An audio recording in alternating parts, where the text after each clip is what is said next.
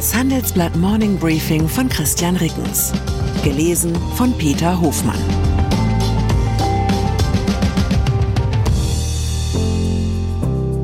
Guten Morgen allerseits. Heute ist Mittwoch, der 31. Januar. Und das sind unsere Themen. Schuldenbremse. Jetzt sind auch die Wirtschaftsweisen für eine Reform. Quartalsergebnisse. Microsoft liefert gute, Google durchwachsene Zahlen. Geldanlage. Die stille Renaissance der Telekom-Aktie. Nach einer kurzen Unterbrechung geht es gleich weiter. Bleiben Sie dran. Wie navigieren Deutschlands Top-Vorständinnen durch die aktuell schwierigen Zeiten? Hören Sie es selbst bei der Female All-Star Boardroom Session am 14. Mai. Mit dabei Maria Ferraro von Siemens Energy, Viktoria Osatnek von E.ON, Sopna Suri von RWE Generation und Antje von Dewitz von Vaude. Wir sprechen mit Ihnen über die Stärkung der Wirtschaft, das politische Klima und die geopolitischen Krisen. Seien Sie dabei, femaleallstarboard.de. Konjunktur. Das war gestern ein Tag der bitteren konjunkturellen Nachrichten. Der Internationale Währungsfonds traut in seiner Prognose Deutschland für 2024 nur noch ein Mini-Wachstum von 0,5 Prozent zu. Damit wäre Deutschland das Schlusslicht unter den untersuchten sechs Wirtschaftsräumen und 16 Ländern. Die Weltwirtschaft insgesamt soll um rasante 3,1 Prozent wachsen. Bereits im vierten Quartal 2023 war das deutsche Bruttoinlandsprodukt um 0,3 Prozent zurückgegangen. Und auch fürs laufende Quartal sieht es nicht gut aus. Der aktuelle IFO-Geschäftsklimaindex ist im Januar überraschend stark gefallen. Da mutet das, was IWF-Chefvolkswirt Pierre-Olivier Gorinchas der Bundesrepublik im Handelsblatt-Interview mit auf den Weg gibt, fast wie ein aufbauender Pep-Talk an. Er betont, dass die deutsche Wirtschaft nach wie vor sehr produktiv sei. Sie habe sich behende an den Energieschock nach der russischen Offensive in der Ukraine angepasst. Nach dem Ende der russischen Gaslieferung hätte es katastrophale Wachstumsprognosen gegeben, diese seien aber nicht eingetreten. Als Konjunkturturbo empfiehlt Gorinchas Deutschland höhere Staatsausgaben und eine Lockerung der Schuldenbremse. Schuldenbremse. Bei solchen Aussagen beschleicht mich die Sorge, dass Finanzminister Christian Lindner und ich irgendwann die letzten beiden Menschen sein könnten, die die Schuldenbremse in ihrer jetzigen Form für eine vernünftige Sache halten.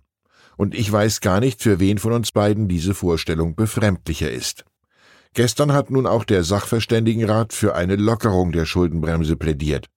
Allerdings ist der Reformvorschlag der Wirtschaftsweisen so maßvoll, dass er die Staatsfinanzen nicht ruinieren würde. Er dürfte jedoch auch die Gelüste jener nicht befriedigen, die in höheren Staatsausgaben den Weg zum Heil sehen. Tech-Konzerne mit zahlreichen neuen KI-Funktionen hat Microsoft in den vergangenen Monaten neue Kunden zu seiner Cloud-Sparte gelockt. Dies verhalf dem Softwarekonzern zu einem überraschend deutlichen Anstieg des Quartalumsatzes. Die Konzernerlöse stiegen um 18 Prozent auf 62 Milliarden Dollar. Die Cloud-Plattform Azure ist um 30 Prozent und das Geschäft mit der Bürosoftware Office um 17 Prozent gewachsen. Diese Werte lagen ebenfalls über den Markterwartungen. Deutlich durchwachsener fielen die Zahlen beim Wettbewerber Alphabet aus. Das Werbegeschäft der Konzerntochter Google wächst weiter stark, aber nicht ganz so schnell wie an der Börse erwartet. KDW Vielleicht ist es Ihnen wie mir ergangen. Ich habe erst durch den Insolvenzantrag der KDW Group erfahren, dass das Luxuskaufhaus in Berlin sowie die Schwesterhäuser Oberpollinger in München und Alsterhaus in Hamburg mittlerweile mehrheitlich einem thailändischen Unternehmen namens Central Group gehören. Hinter der Central Group steht der 59-jährige thailändische Milliardär Tos Shirativat. Unser Südasien-Korrespondent Matthias Peer hat sich auf die Spuren des Mannes begeben, in dessen Hand nun die Zukunft von drei Konsumikonen in den wichtigsten deutschen Metropolen liegt. Telekom. Das magentafarbene T steht bei den deutschen Aktionären nicht nur für Telekom, sondern auch für Trauma. Die einst als Volksaktie gepriesenen Papiere des ehemaligen Staatsunternehmens erreichten ihren Höchstwert mit knapp 104 Euro im März 2000. Doch ebenso steil ging es im Anschluss abwärts. 2002 war die Aktie zwischenzeitlich nur noch 8,50 Euro wert. Unzählige Kleinanleger blieben auf hohen Verlusten sitzen. Umso bemerkenswerter ist die stille Renaissance der Aktie. Das Kurs Plus beträgt auf drei Jahressicht 55 Prozent. Wer vom ersten Telekom-Börsengang 1996 an dabei blieb und alle Dividenden wieder reinvestierte, kommt mittlerweile auf eine durchschnittliche Jahresrendite von 5,8 Prozent. Was natürlich nur ein schwacher Trost für diejenigen ist, die erst vier Jahre später zum Höchstkurs eingestiegen sind. Argentinien.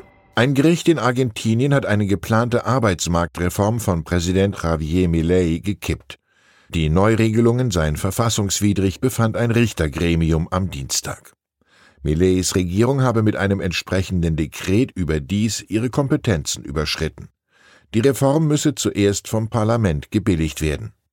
Die Entscheidung kann vor dem obersten Gericht des Landes angefochten werden. Die Führung um Millet ließ aber zunächst offen, ob sie diesen Schritt gehen wird.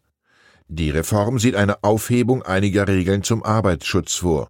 So sollen Kündigungen von Angestellten erleichtert werden. Die Höhe von Abfindungen soll sinken, die Entlassung von Arbeitern erlaubt werden, die sich während Protesten an Blockaden beteiligen. Flugbetrieb. Wegen eines Warnstreiks der Luftsicherheitskräfte werden am Donnerstag an den Flughäfen in Hamburg und Berlin keine Passagierflüge starten. Die Gewerkschaft Verdi hat die Beschäftigten, die in der Fluggast- und Warenkontrolle tätig sind, zu einem ganztägigen Warnstreik aufgerufen. Der Flugverkehr in weiten Teilen Deutschlands dürfte gestört werden. Klimaschutz. Am Schiffsanleger vor der Airbus-Fabrik in Hamburg-Finkenwerder ist ein Robbenbaby gefunden worden. Die Tiere verirren sich nur selten so weit elbaufwärts. Beim Versuch, die Robbe einzufangen, schnappte diese, was auf eine gewisse Protesthaltung schließen lässt. Sind das womöglich schon die neuen Widerstandsformen der letzten Generation? Die Klimaschützer hatten Anfang der Woche angekündigt, man werde künftig verstärkt Orte der fossilen Zerstörung für den Protest aufsuchen soll die Rekrutierung von niedlichen Robbenbabys der letzten Generation dabei womöglich neue Sympathien einbringen? Wenn ja, dann war die Aktion ein Fehlschlag. Die Flugzeugproduktion bei Airbus wurde nicht beeinträchtigt, die Robbe kam zum Aufpäppeln in die Seehundstation Friedrichskoog. Ich wünsche Ihnen einen Tag, an dem Sie nicht im Trüben fischen. Herzliche Grüße, Ihr Christian Rickens. Bist du auf der Suche nach Inspiration und Netzwerkmöglichkeiten? Dann ist das Summer Camp der Handelsblatt Media Group genau das Richtige für dich. Treffe über 800 EntscheiderInnen, nimm an interaktiven Workshops teil und werde Teil der einzigartigen Camp Community. Wir wollen gemeinsam mit dir die Zukunft unserer Wirtschaft gestalten und aktuelle Herausforderungen angehen. Erfahre mehr und sichere dir noch heute dein Ticket auf hmg-summercamp.de.